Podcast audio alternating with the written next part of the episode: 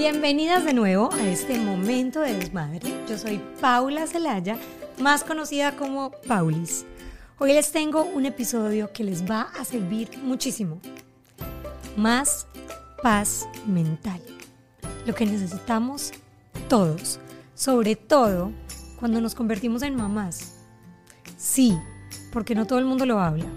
Uno ve la maternidad como lo más lindo del mundo, como lo mejor que te puede pasar, pero hay un momento en que necesitas poner límites, en que necesitas saber qué te hace sentir bien y cómo en todas las etapas puedes ser la mejor mujer, la mejor persona para poder ser la mejor mamá, la mejor esposa, la mejor amiga, la mejor compañera.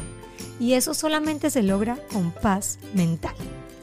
Hoy mi invitada les hará entender cómo llegar a esa tan anhelada paz y sobre todo cómo poner límites. Bienvenida Stephanie Essenfeld aquí a mi momento de desmadre en el que hoy necesitamos mucha paz mental. Todos, todos necesitamos paz mental y bueno, lo bueno es que podemos lograr esa vida de paz mental. Voy a empezar preguntándote algo. Eres mamá también de tres, tienes un bebé chiquitín y gemelas. Ustedes le dicen morochas, yo le digo gemelas.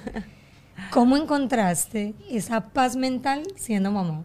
Primero hablemos de ti y luego de todo lo que haces. Qué belleza esa pregunta. Bueno, la verdad, ahorita que me lo preguntas, ellas fueron las que me abrieron ese portal a conseguir las herramientas para que yo las pueda aplicar en mi vida y priorizar mi paz mental. Cuando ellas llegaron, mis hijas hoy en día tienen cinco años, em, entonces fue hace cinco años cuando nacieron, tenían 32 semanas. O sea, yo, yo estaba en 32 semanas, nacieron súper prematuras, eh, pesaban un kilo y medio, imagínate. Estuvieron cinco semanas en el hospital. Y bueno, yo recién daba luz con el miedo a que les pase algo porque estaban todas conectadas con cables, em, con la parte hormonal de lo que significa convertirse en mamá. Eh, entre otras cosas, me di cuenta que, que me hacía falta protegerme. Yo no sabía que existían herramientas para proteger la salud mental de uno no tenía ni idea que eso existía. A pesar de que había estudiado psicología, no conocía las herramientas. Bueno, te pasó que empezaste a vivir lo que predicabas y te tocó aplicarlo en ti. Empezó mi búsqueda. Tu búsqueda. Empezó mi búsqueda porque en ese momento todavía no tenía las herramientas. Yo explico en mis cursos que a pesar de yo haber estudiado psicología y después haber hecho un posgrado en terapia familiar y de pareja, a mí nadie me dio las herramientas de poner límites. O sea, yo la palabra límites no la conocía cuando yo di a luz.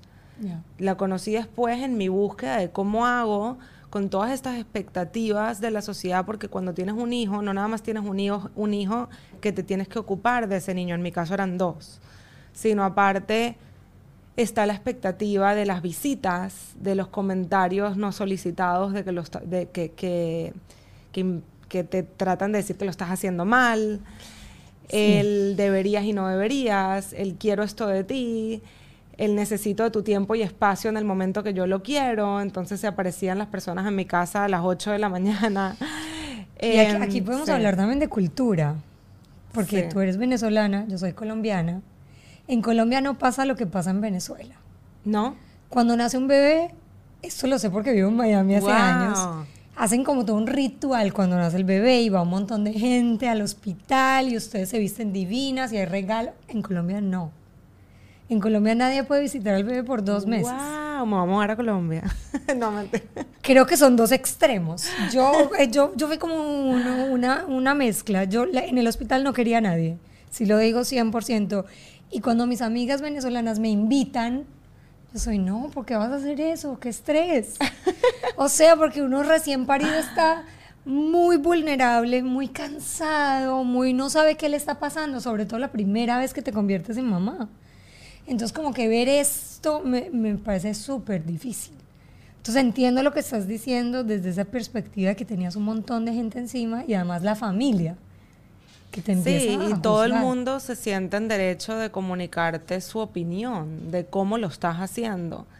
Y para una mamá que de por sí ya se siente insegura, se prende la inseguridad, se prende la culpa. Dicen que apenas das a luz, no se me acuerdo quién fue la que lo dijo, creo que fuiste tú ayer, De pronto. que nace la culpa Sí, contigo. no, una mamá cuando nace un niño nace la culpa Y aparte Es un antes y un después. Es un antes y un después. y un miedo constante. Como que te Total, el conviertes en miedo, mamá, exacto. miedo y culpa. El miedo que le pase algo y en especial yo que estaban otra vez las niñas conectadas, un kilo y medio, ¿sabes? Era- tenía que tener mucho más cuidado y pasa todo esto y yo decía, Dios mío, ¿cómo hago para, so- para, para, para flotar, Sobrevivir. para sobrevivir? Yo me sentía que estaba nadando y que me estaba ahogando. Entonces, tú habías estudiado psicología Yo había estudiado y habías psicología. hecho un posgrado, En terapia familiar y de pareja. ok. ¿Y trabajabas para alguien cuando nacieron las niñas o ya hacías consulta independiente? No, yo, mis hijas nacieron y cinco días después fue el acto de graduación del posgrado. O sea, estabas estudiando embarazada Sí, de dos. de dos. Wow. Y obviamente, a todas las que somos mamás sabemos que en el momento que nacen los hijos te cambia la perspectiva inmediata. Y uno empieza a buscar como esa manera de ser mamá, estar presente, pero las que tenemos una carrera o sueños, de no perder ese pedacito. Totalmente. Yo no, yo siempre soñé con ser una mamá mientras trabajo y cumplo de alguna manera mi propósito, que en ese momento no sabía bien cuál era. Después, bueno, Claro. con, con, con el, la búsqueda de qué es esto que se llama límites, que no me acuerdo quién fue la primera persona que me habló de, de ese nombre, pero sí sé quién es la primera persona que me enseñó que se pueden poner satisfactoriamente y que generan paz mental y fue mi esposo. Wow. En la mitad del caos de la nueva maternidad te pasó eso. En la mitad del caos que mi esposo me ve sufriendo y él no me ve sufriendo porque mis hijas están en el hospital. Él- Él me ve sufriendo porque Por ti. porque no sé qué hacer con las expectativas que tienen todos los adultos en mi vida de mi rol en ese momento, de lo que estoy haciendo bien, lo que estoy haciendo mal y de cómo yo tengo que satisfacer las expectativas de estas personas para que esas personas estén cómodas. Wow. Y muy loco que te lo haya dicho tu esposo. Porque tu esposo estaba, entre comillas, en la misma situación. Él también era papá. Él también Pero era nadie papá. tiene las expectativas con el papá. Exactamente. Yo no soy feminista, sí, pero es- también que estado en tu posición, por eso lo entiendo. ¿Y qué te dijo que te cambió o que te prendió el bombillo? Él me así? dijo un día, estábamos en el hospital y yo estaba llorando, frustrada porque esta persona me dijo esto, esta persona me dijo aquello, porque esta persona quiere venir a las 8 de la mañana y yo no estoy y yo no me siento cómoda recibiendo a esta persona a las 8 de la mañana o mm, en especial en el hospital no mm, el consejo era que recibiéramos la mejor la menor cantidad de personas posible para evitar la, la contaminación de gérmenes porque las niñas estaban muy débiles. Y yo no sabía decirle que no a las personas. Las personas me decían, te quiero ir a visitar, quiero conocer a tus hijas. Y yo no sabía decir no para proteger a mis hijas, yo no sabía decir que no. Wow. Y en eso mi esposo me dice, ¿sabes que puedes decir que no? Yo le decía, no sé cómo, no quiero enojar, no quiero herir, no quiero conflicto, ¿verdad? Wow. No quiero la reacción emocional de la otra persona, no sé cómo voy a poder lidiar con ella. Tenía todos estos miedos que salieron a la luz y que los estaba verbalizando. Y él me dijo en ese momento, entonces lo voy a decir yo. Buenísimo. Claro, buenísimo, pero y cuando yo veo de que mi esposo es capaz de decirle a todo el mundo a mi alrededor, nadie va a venir al hospital hoy porque Stephanie necesita descansar, porque yo estaba en un estado emocional Claro. bien doloroso, y veo que todo el mundo se molesta, ¿verdad? Todo el mundo reacciona, todos mis miedos se hacen realidad, y mi esposo está tranquilo, No lo afectó. ¿no? Yo dije, yo quiero aprender. Qué buena lección. Qué buena lección.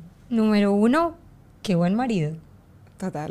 El, me- el mejor, el mejor. Él siempre dice que no hablo de él en Instagram. Y yo digo, bueno, porque hay cierta vida mía que la quiero mantener privada. No, Pero no bueno, aprovechando que estamos hablando de él, es el mejor. Yo digamos que en las redes, digámoslo así, en, en, eso mismo que estás diciendo, y nos vamos a enfocar de aquí en adelante en cómo nació Más Paz Mental y lo que has hecho y tu movimiento.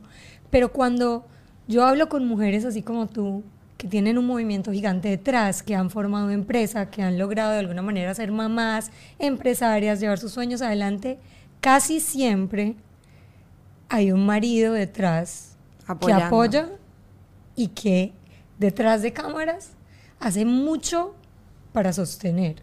Muchísimo. y eso es súper importante decirlo. Él sin duda ha sido de los apoyos más importantes, por, el más importante em, en mi evolución como en, la parte tanto profesional como personal. Porque al final van de la mano. Mucho. Sí. Tiene que ver mucho. Es una empresa que nace desde la familia. Bueno, encuentras ese, ese, bueno, ese por qué, porque todo nace con un why, con un por qué. Ese es tu por qué. Límites. Sí, yo que lo dices mucho. Sí, porque ese día que nadie me visitó, que no recibí comentarios, significó mi paz, significó que yo pueda tomarme un respiro, significó que yo pueda cargar a mis hijas encableadas y todo, pero que yo pueda cargarlas sin tener que pensar en no puedo creer lo que esta persona me acaba de decir, o no puedo creer que esta persona no se lavó las manos y la tocó, o no puedo creer que esta persona viene para acá y yo recién parida me está pidiendo que vaya a la cafetería y le, y le compre un café, mm. ¿sabes? En vez de ofrecérmelo a mí. En vez de yo estar pensando en todas mis angustias y mis frustraciones y mis resentimientos, yo estaba enfocada en qué rico poder sentir a mi hija. Qué rico que a pesar de haber dado a luz tan temprano, me salga la leche y poderla alimentar. O sea, yo podía tener esa conexión a, mis dos hijas en el momento presente sin, que, sin sentir resentimiento porque mi esposo me había dado la oportunidad de tomarme esa pausa que yo tanto necesitaba y no era capaz de expresarla y velar por mí misma y por mi familia. Wow, qué interesante. Y de ese momento en adelante, la palabra límites se volvió, digamos, tu, tu bombillito. Mi guía. Tu guía. ¿Cómo nace después Más Paz Mental? Porque me, encanta el nombre. Es como que hoy que necesito más paz mental. Sí me levanté ayer cuando fui a tu evento en la playa. ¿Y lo sentiste? Uf, no te imaginas. Cuéntame cómo nació Más Paz Mental. Bueno, de todas estas, ahí se me prendió el bombillo. Yo dije, yo necesito poder hacer esto por mí misma y no depender de mi esposo para que establezca mis límites. Em, y la vida me fue llevando y guiando a un centro que se llama The Counseling Group, que queda en Coral Gables, lo recomiendo muchísimo. Y mm, yo para poder convertirme en terapeuta licenciada, que hoy en día lo soy, necesitaba acumular 2.000 horas de mm, experiencia con familias, parejas e individuos que estén buscando terapia. Aparte de eso, necesitaba 100 horas de supervisión. Yo no quería emplearme en ninguna agencia del gobierno porque eso hubiese significado no estar presente con mis hijas porque las agencias del gobierno el, horario laboral termina siendo que si 9 a 6 de la tarde y no me hubiese quedado espacio para realmente ser la mamá que quiero ser. Entonces, estaba muy determinada en encontrar una práctica privada donde yo pueda ir, dar mis horas de terapia, obtener el tipo de supervisión que yo buscaba y volver a casa con mis hijas. Y eh, ahí hay un cuento mucho más largo que no me quiero extender, pero terminé en este lugar que se llama The Counseling Group bajo la condición de que ellos me entrenen bajo su método. Entonces me dice, si tú quieres trabajar aquí, todos los psicólogos de este centro te tienen que ver a ti como paciente por los próximos tres meses para que tú puedas aplicar este método en tu vida y aplicar las herramientas en tu vida y así puedas pueda ser capaz de guiar a otras personas en su vida. Y en mi cabeza fue, ok, buenísimo, terapia gratis, ¿por qué no? Ese centro cobra como 275 dólares la hora, ¿por qué no? Vamos a hacerlo y así aprendo. Y eso fue lo que hice. Y ahí, de casualidad o causalidad, depende de lo que crean, eh, una sincronicidad, uno de los elementos más importantes de esa terapia que se llama la terapia dialéctica conductual creada por Marsha Linehan son los límites y la comunicación asertiva. Wow, lo que estabas buscando. Lo que estaba buscando. Y eso Qué loco, como la vida, Dios, no sé cómo le quieran decir, te lleva justamente a lo que quieres. a lo que buscas, a lo que necesitas. Si lo pones así como visualizar o como le quieras llamar. Qué loco. Muy loco. Y cuando, o sea, la pregunta es, cuando empezaste a estudiar eso específico o te empezaron a hacer terapia a ti con eso específico, dijiste, esto es lo que yo estaba buscando? Porque me imagino que las terapias tienen varias cosas, pero eso en específico. Sí, yo estaba maravillada. O sea, cada sesión para mí era abrir mucho más la visión que yo tenía sobre la vida, sobre mí misma, sobre las relaciones. Y yo estaba tan emocionada por el tipo de información que estaba llegando a mí que yo empecé todos los días a dar un pasito consciente hacia adelante, hacia la vida que yo quería para mí, que era una vida sin resentimiento, una vida donde pueda fluir en las relaciones, una vida donde yo le pueda enseñar a mis hijas a establecer límites conmigo. O sea, qué rico que si yo grito porque me detoné, mis hijas me pueden decir, me dolió que me gritaras, no me grites. Qué rico que mis hijas puedan verbalizar eso tan pequeñas y que en un futuro, cuando sean adultas, no acepten ningún tipo de abuso porque saben establecer límites, saben saber dónde están los límites de ellas mismas y lo puedan verbalizar de manera asertiva y clara. Y eso fue lo que hice, empecé a aplicarlo y mi vida cambió radicalmente. Entonces, ¿qué pasa? Que este tipo de terapia sola, eh, está creada para personas que tienen el diagnóstico de- eh, que se llama el trastorno límite de la personalidad, Borderline Personality Disorder. Ok. Entonces yo digo, o yo tengo este trastorno y nadie me lo ha dicho, o estas son herramientas de vida que nos las deberían enseñar obligatoriamente todos. a todos desde que tenemos cinco años. Yo hago una pregunta como en paréntesis. Ya que lo has estudiado y lo, lo- bueno, volviste todo movimiento sobre esto, ¿no debería haber una clase en el colegio que le enseñe eso a los niños? Es que eso, eso es lo que estoy trabajando ahorita. Yo ahorita Y que nos estoy... enseñen a los papás. Sí, sería, o sea, cambiaría el mundo. Literalmente sería un cambio eh, colectivo si tuviéramos estas herramientas de pequeño. Mi vida fuera otra. Porque muchas veces, y ya nos vas a contar más de cómo es eh, tu método y los cursos que haces, y evidentemente la gente te ama, funciona lo, lo que enseñas. Pero digamos en, en- en nuestra versión de mamás, aplicarlo a tu casa y aplicarlo a tus hijos, creo que es lo que en un futuro nos va a traer como... Porque a mí la gente me dice, no, enséñale a meditar a las niñas. Yo no sé meditar. Mi cabeza va a mil. Entonces, pues te encuentras una persona que te dice, no, sal a correr y bueno, la meditación en movimiento, pero no encuentras muchas personas que como que te dicen, no, correr también. ¿Me entiendes? Sí, Porque ya están tan enfocados como en este cuadrito de lo que se debería, sí.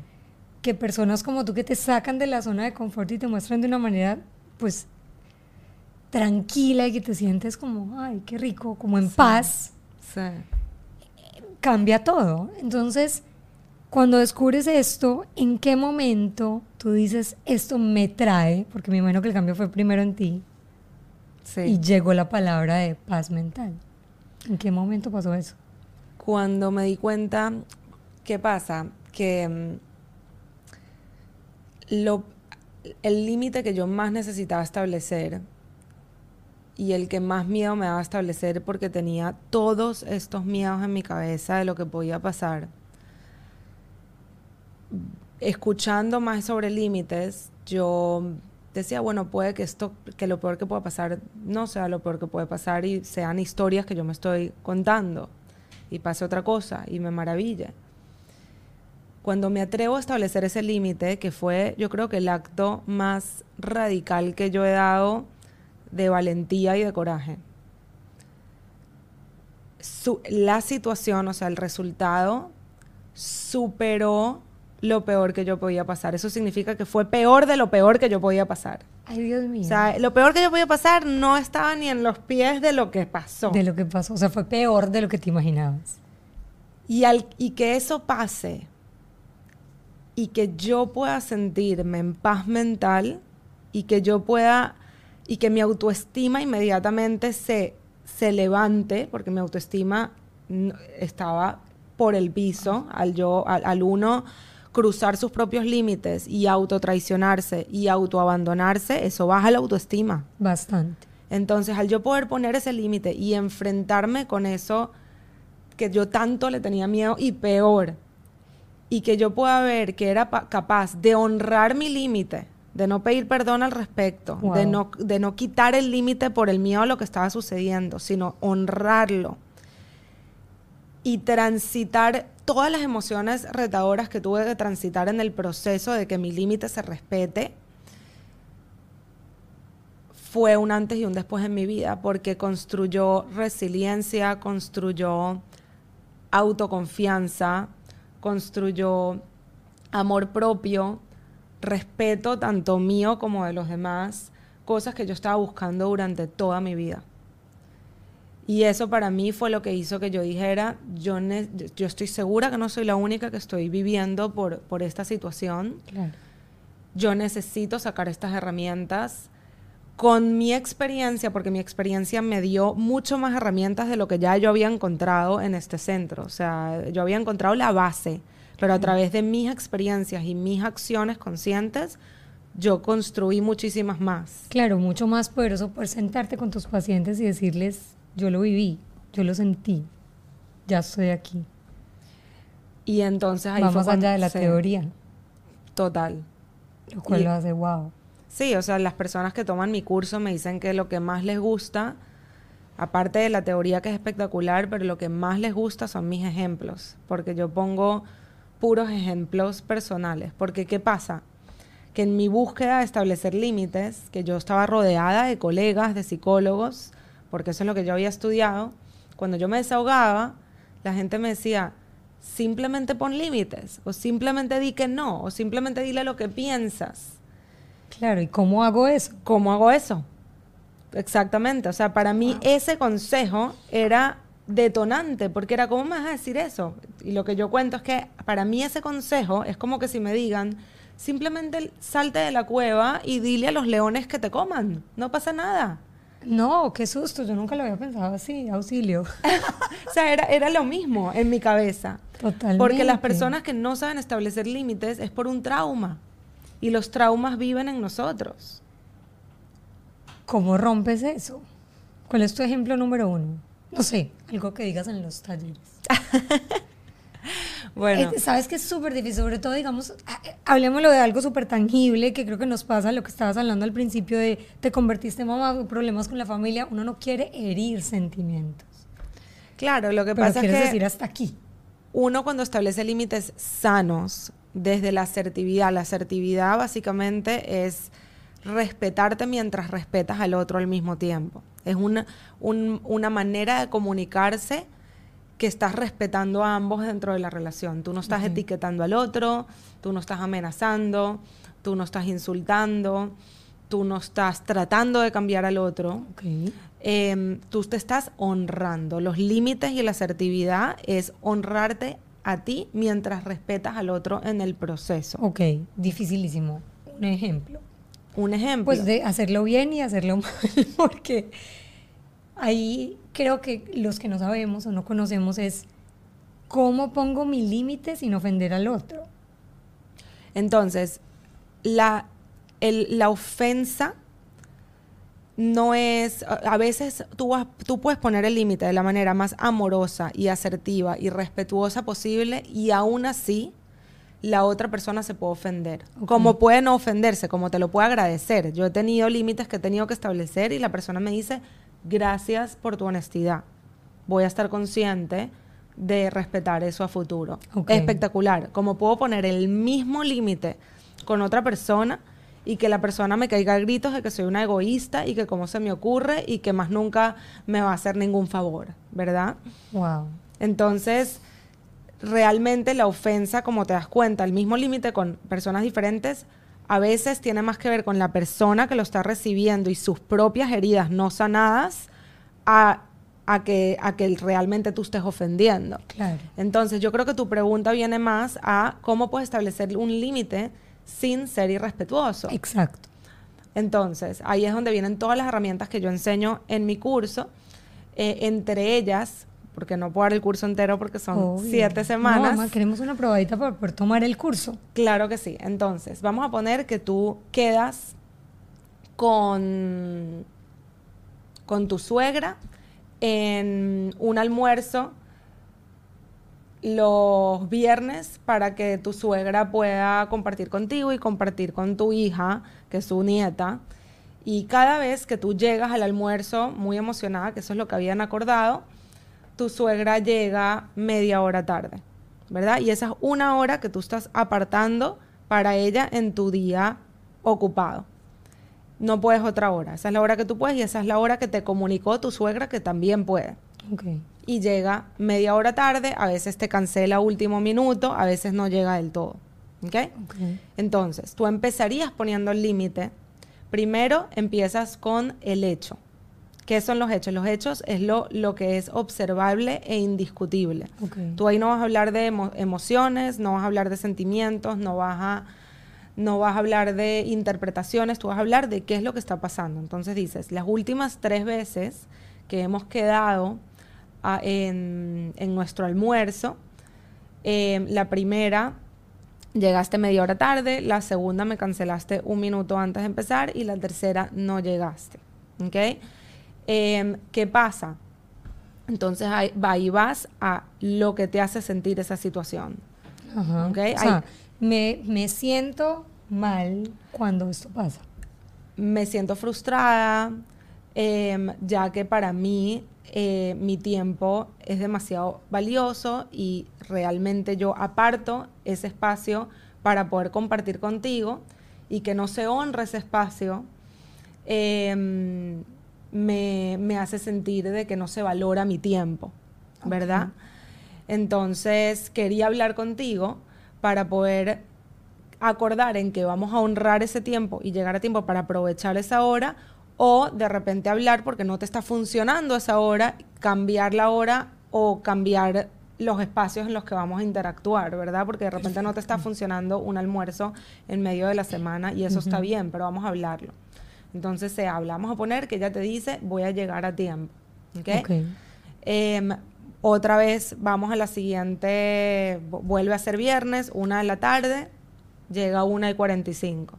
Otra vez. Otra vez. ¿Ok? Entonces vuelves a hablar. La semana pasada tuvimos esta conversación y quedamos en que se iba a llegar a la una, llegaste a la una y 45. Otra vez me hace sentir súper fru- fru- frustrada eh, y, se- y me hace sentir de que no se honra mi tiempo, que para mí es muy importante. Eh, voy a volver a llegar a la una, no te preocupes, tienes razón, disculpa. Vuelve a pasar lo mismo. ¿Ok? Mm. Ahí ya tocaría Ahí yo sería muy brava. ahí ya tocaría poner consecuencias. Entonces, en vez de, que es lo que hacemos la mayoría, no puedo creerlo, eres una irresponsable, eres una irrespetuosa, no voy a volver a quedar contigo más nunca, que eso no nos lleva a ningún tipo de relación sana y aparte estás etiquetando a la otra persona, lo cual la otra persona inevitablemente como ser humano se va a sentir que se tiene que defender, Claro. ¿verdad? Y cuando sacan todos los mecanismos de defensa que no funcionan, no nos lleva por ningún lugar, lugar bueno. ¿Qué haces tú en este momento? Ok, sucedió esto.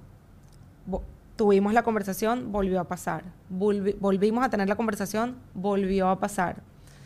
Em, tomé la decisión de que no voy a poder volver a quedar contigo un viernes a la una de la tarde, almorzar, ya que no se honra el tiempo. Eso es todo. Eso es todo. No, Ok. pero te prometo que la próxima vez... No, ya tomé la decisión porque ya hemos tenido esta conversación varias veces y no se honra el espacio. No te preocupes, yo voy a estar en mi casa X días. Si tú quieres pasar, llámame antes, pero yo voy a estar ahí. Ay, sí, sí, suena tan lindo.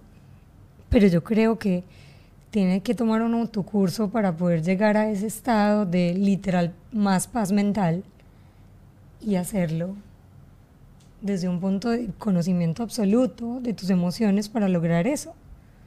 Claro, porque muchas veces nuestro ego y los pensamientos juegan en nuestro contra porque nos creamos historias. Ayer justo estábamos en la playa meditando, eh, estaba Paul, Paulis también teníamos un grupo como de 35 personas y estaba pasando un tractor en plena Fue la meditación. de la vida para todas. Y habían varias que me comentaron que se metieron en el pensamiento de que lo estaba haciendo a propósito. De que este hombre que nos está viendo a todas meditando en paz estaba pasando al lado de nosotros a propósito. Y eso nos pasa muchísimo en el día a día. ¿Cuántas veces pensamos que las personas que hacen cosas que no nos gustan, que nos quitan paz mental, lo están haciendo adrede? Cuando lo más probable es que no lo están haciendo adrede, que no se están dando cuenta. no se dan cuenta, es un patrón de ellos que ellos mismos tienen que resolver y no saben cómo, no tienen las herramientas. Eh, yo estoy segura que por lo menos en este cuento de la suegra, la suegra realmente tiene un problema de planificación, que es lo que la hace llegar tarde. Y como nunca la han hecho responsable, porque nadie ha puesto límites, porque de repente le tiene miedo, entonces lo vuelve a hacer, porque no ha tenido que vivir la consecuencia de, de no respetar a la otra persona. Tan importante poner límites. Muy importante. Cada vez que vas hablando digo como que wow. En todo. Claro, la porque relación, la otra cosa, hijos. hablando de hijos, hablando de hijos, que es una de las razones principales por la cual yo al final me metí en este mundo, porque yo quería protegerlas a ellas también de mí. Protegerlas a ellas De que no sintieran lo que alguna vez pudiste haber sentido tú con tu suegra o tu mamá o tus tías o lo que fuera. más allá de eso. Protegerlas de mi peor versión. Qué miedo, porque acabas de decir algo que creo que para mí es el miedo más grande. Porque ¿qué me hace a mí ser mi peor versión? El resentimiento, Ajá. la rabia, la frustración, mis interpretaciones tóxicas de lo que está haciendo todo el mundo. Entonces, ¿qué pasa? En el mismo ejemplo de la suegra, si yo permito que esta situación suceda sin poner límites, me lleno de resentimiento. Claro. Entonces, después de la séptima vez que mi suegra llega tarde, que esto no es el caso, estoy eh, eh, creando Sí, una sí. situación hipotética, mi suegra es súper puntual, pero vamos a poner que esto sí pasara, y yo me lleno de resentimiento y frustración y ansiedad porque va a volver a llegar tarde otra vez, y yo estoy manejando y mi hija se empieza a quejar atrás porque es una niña y no sabe regular sus emociones. ¿Ustedes creen que yo voy a ser el tipo de mamá que me voy a poder vol- eh, voltear y parar el carro un momento y ayudarla a regular sus emociones porque está detonada? Y voy a explicarle qué es lo que le está pasando y todas esas herramientas espectaculares de crianza consciente que conseguimos por ahí. ¿Ustedes creen de verdad que yo desde un estado de rabia, resentimiento y ansiedad voy a poder hacer eso? No. le voy a meter un grito. Y el grito no es hacia ella, el grito es hacia mí, que no pude poner los límites necesarios para poder vivir la vida que yo quiero y merezco vivir. Tocaste un tema que me gusta mucho tocar y es, yo estoy de acuerdo con muchas cosas de la crianza consciente y de la crianza respetuosa y de todo, pero en la realidad del día a día, las mamás o los papás no lo cumplimos por nosotros mismos. Entonces, en lo que estás diciendo es, primero tengo que trabajar en mí antes que nada para poder trabajar con los demás, en todo. Yo me imagino que gran parte de tu audiencia son mujeres y mucha parte son mamás, porque nunca nos enseñaron a cuidarnos a nosotras mismas. O sea, como que a uno lo criaron diciendo como que, bueno, tú vas a la universidad. Creo que los, siempre digo, yo me fui a estudiar en la universidad en Gainesville, en la Universidad de la Florida, y siempre digo que esos tres años fueron mis tres años, míos, de nadie más. Porque no era hija, porque no estaba en la casa. O sea, sí era hija, pero a larga distancia. Tenía novio, pero no vivía en Gainesville. No estaba casada, no tenía hijos. Fue mi, mi tiempo mío eh, en el que yo tenía que darme cuentas a mí mismo. Y eso en la vida prolongada, pues no, no se da constantemente. O sea, siempre estamos como que en unas etapas de la vida donde tenemos que darle algo a los demás. Darle todo, todo, todo, hasta Todo. la manera que te vistes, hasta todo. O sea, cuando tú estás estresada porque no te has hecho las uñas, no es por ti, es por los demás. Qué loco. Es loquísimo. Estás todo el tiempo rindiéndole cuentas a los demás, estás todo el tiempo buscando cómo hacer a los demás cómodos. Entonces, si tú no has hecho el proceso de definir qué es lo que realmente se siente bien para ti, ¿verdad? De, tú misma crear tus propias expectativas de ti, pero no alineadas a las expectativas de la sociedad, alineadas a, lo que tú quieres de ti, a tus valores, a tus necesidades, a tu propósito, a tu visión de vida que te da paz. Entonces vas a estudiar una carrera que no te gusta, ¿verdad? Te vas a peinar y te vas a vestir de una manera que ni siquiera te hace sentir bien. Em, vas a opinar, es que aquí quiero llorar porque estará yo opinar socialmente algo que no es tu verdadera opinión. Solo por hacer quedar bien a los, pues por hacer sentir bien a los demás, ¿qué, lo? Claro, porque si digo lo que... mi reacción es porque nos pasa a todos.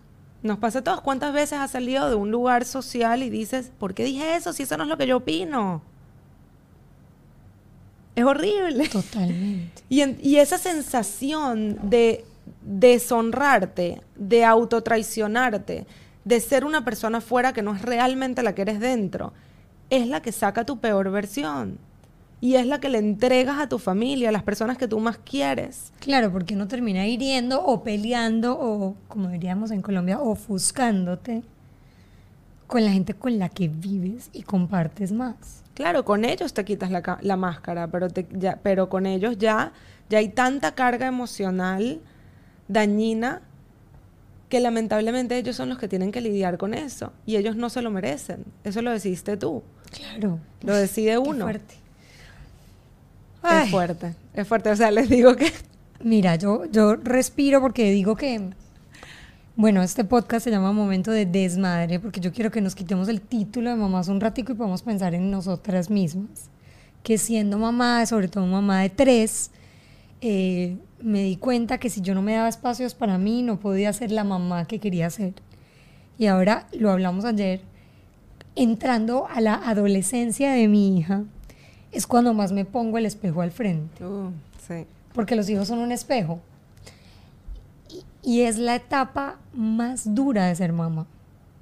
Porque cuando están chiquitos, tú estás descubriéndote a ti en la situación y como que manejándote tú y empiezan a crecer y a convertirse en estos seres y ahí es cuando más se tiene que buscar uno mismo. ¿Cuál es mi miedo si mi hija piensa diferente a mí? Oh. Eso me pasa. Uh, es que Isa, me ya estoy Isa piensa súper diferente. O sea, me ama, me adora, tenemos una relación espectacular, pero hay cosas en las que pensamos súper distinto. No, y a veces incluso tiene que ver con valores. Y yo... Sí. o sea, mi, al principio era como, no, pero después dije, no, ya ella tiene derecho a pensar como sea que piensa. Y entonces ahora le digo, no sé qué responderte, dame un día, porque no me la sé. Entonces en ese espacio voy, lloro, consulto, no sé qué, lo que sea, después le digo, bueno Isa, tú piensas así, yo pienso así, y pues hablemos cómo podemos llegar a algo. Con ayuda. Ah, con ayuda, porque sí lo voy a decir, o sea, la, la maternidad de adolescentes necesita ayuda. Sí, o sea, yo les digo que estoy segura, nada más escuchándote, me puedo ver en un futuro. Voy a tratar de disfrutar antes de llegar ahí. es súper difícil. Porque me lo puedo imaginar, porque aparte muchas veces esas opiniones van completamente en contra de tus valores principales. Y no quiere decir que sus valores estén mal. No. Simplemente son diferentes. O, o las creencias son diferentes, o sus prioridades son diferentes, o la manera, de, ver, la vida es diferente. Y para eso, entonces, en mi curso también tengo todo un módulo que se llama Pensamiento Dialéctico, que se trata exactamente de eso. Cómo permitir y darle la bienvenida a otros tipos de pensamientos sin llevártelo al blanco y al negro, porque eso hacemos mucho. Nos dicen algo y nosotros ya no los llevamos a lo que pensamos. No, y al futuro, a lo que este pensamiento va a causar en su vida o a, o, o, pensamos que ahorita sabemos perfectamente cuál es su sistema de creencias basado en un solo comentario, cuando no, ese, ese comentario o esa creencia es una sola. su mundo interno es mucho más complejo y mucho más, y hay mucho que ni siquiera se sabe, y es muy cambiante, porque estamos todos completamente evolucionando, pero nuestra mente está programada para agarrar ese comentario que estuvo, que fue en contra a lo que nosotros pensamos, y hacernos toda una historia que no existe sobre ese comentario. Lo primero que dice al principio. Entonces, yo me podría quedar toda la vida conversando contigo y quiero que me cuentes más de los cursos y cómo la gente se puede inscribir y cómo realmente, porque estoy segura que después de que escuchen esto van a querer buscar esa paz mental, que todos la necesitamos en todas las etapas de la vida, porque estoy segura que el día que mis hijas se vayan a la universidad la voy a necesitar más que nunca porque lo veo así. Y digo, me voy a quedar sin mis hijas. después, de que, después de que me hicieron trasnochar muchos años, alimentar muchos años y ahora la adolescencia, pues estoy segura que cuando se vayan me van a hacer una falta inmensa. Sí. Y voy a necesitar otra vez. O sea, yo creo que son Sí, etapas en la sí, vida en las que vas necesitando ese acompañamiento. Cuéntanos un poquito de los cursos y no solo de los cursos, de algo que me llama mucho la atención, los retiros. Me encanta. Bueno, empiezo por los cursos. Y aquí voy a, ¿cómo es que dice Michelle Poller? A, Hacerte propaganda hacerme propaganda. Pero hay una palabra que me encanta que ella utilice, ya se me va a ocurrir. Pero ajá. Bueno, este curso eh, empezó con 15 personas. Hoy en día han transitado el curso más de 3.500. Wow. El año pasado, en la plataforma de Thinkific, que es una de las plataformas más reconocidas a nivel mundial de cursos de creadores de contenido, ganó el 1% de ventas. Wow. O sea, estuvo en el, en el top 1%, 1% de, de ventas durante el año. Wow. Y quiero que sepan que la mayoría de las personas que entran al curso es por recomendación boca a boca. Entonces, funciona. Funciona. Eso y- quiere decir que la gente que ha tomado el curso le ha gustado y ha recomendado a mucha más gente que la pusieron en la posición número uno de todos estos cursos que tiene la plataforma. Así es. Wow. Y, mm, y hoy en día incluso, ahorita tenemos un Más Paz Mental 2, por- porque me lo pidió mi comunidad. Necesitamos una continuación. Wow. Eh, así que bueno, si se quieren inscribir, empieza en abril, lo damos cada no sé cuánto tiempo. Eh, aprovechen este momento que lo están escuchando para de una vez inscribirse si es que las inscripciones están abiertas. Si no están abiertas, entonces Hay como un waiting list. hay un waiting list. Y lo bueno del waiting list es que tienes acceso prioritario. La vez pasada, el lanzamiento pasado, estuvo sold out. Tuvimos que crear un segundo grupo. No, no creo que esta vez creemos un segundo grupo, entonces aprovechen si en verdad quieren entrar en este grupo de abril para meterse una vez en esa lista de espera o inscribirse de una vez si están abiertas. Es un curso de siete semanas. La gente que ha tomado el curso dicen que recuperan la inversión desde el día uno. O sea, la primera clase ya la gente me piensa inscribir, ya recuperé la inversión, ya estoy feliz que, que me metí y es un curso de siete semanas. Y es invertir en ti. Es invertir en ti. Yo hago un paréntesis, invertimos todo el tiempo en las clases de los hijos. Lo que te piden en el colegio lo das. Yo que tengo una cheerleader, no te puedo explicar cuánto valen las competencias, los viajes, y no me dan, no me da nada. O sea, es como que, bueno, por Sabri lo invierto. Cuando se trata de mí, pero creo que es una reacción normal. es invertir al en ti y es invertir también, vamos a poner que, mental. que tienes más comodidad Sí. invirtiendo en tus hijos, que está bien. Estás invirtiendo en tus hijos también. Claro, si tienen una mamá tranquila, Si tienen una mamá tranquila, eso es todo lo que ellos quieran. Ellos quieren una mamá presente y en paz. Ese es el regalo más grande que les puedes dar a tus hijos. Entonces, si es que te cuesta invertir en ti, entiende Piensa que estás haciendo la inversión más importante en tus hijos también. siempre invertir en ti y mejorarte tú como persona va a traer una mejor familia. Exactamente. Para los hijos, para el marido, para todos. Para todos.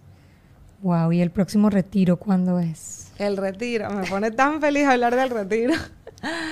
Yo mm, hago retiros en Costa Rica en diciembre. Ya llevo dos veces que lo he hecho y ha sido espectacular la experiencia. De verdad que es indescriptible porque la paz, presencia y hermandad que se crea en ese retiro, es un retiro de mujeres, es de verdad que es algo impresionante. Eh, ojalá todo el mundo pueda vivir la experiencia. Los cupos son limitados, nada más tenemos 26 cupos eh, en un hotel que reservé exclusivamente para nosotros en Alajuela, Costa Rica. Este año va a ser del primero al 6 de diciembre.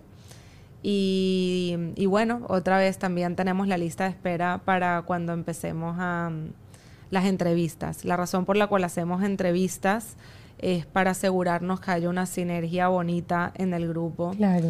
o sea, entrevistas la gente antes de aceptarlos en el retiro. Entrevisto antes de aceptarse. Eso está buenísimo.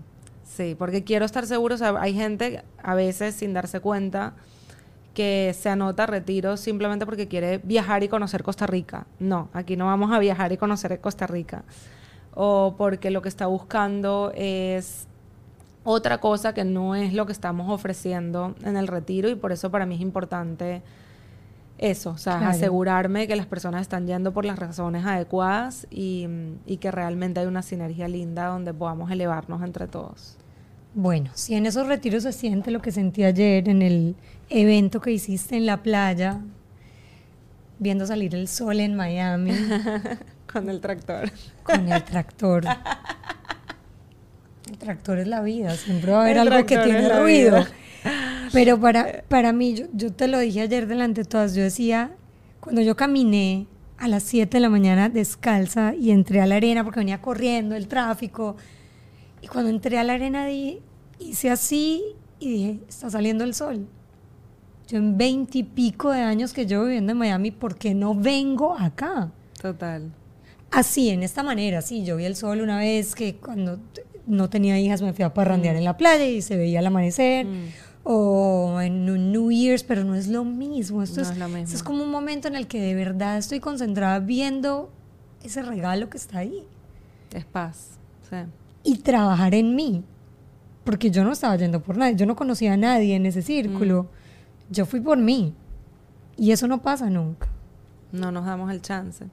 Bueno, tú, no, tú me regalaste eso. Yo te dije, la magia la vi cuando me llegó tu invitación. Qué linda. Gracias por esta invitación, me la disfruté demasiado eh, y bueno, y espero realmente haberles aportado valor a sus vidas. Claro que sí. La última pregunta es, ¿encontraste la paz mental para ser esa mamá soñada que estás haciendo?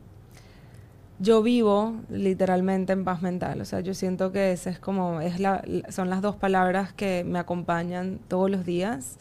Incluso cuando cometo errores y reacciono porque soy humana, me perdono inmediatamente y soy capaz de hablarlo con la persona que herí y reparar el daño y encontrar ahí una enseñanza y continuar adelante. Que siento que es del, también de los regalos que, más grandes que le puedo dar a mis hijas, que me vean como humana.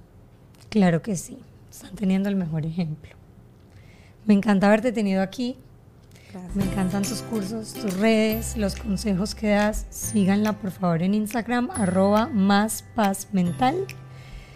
Y bueno, nos vemos la próxima semana. Gracias, Pau.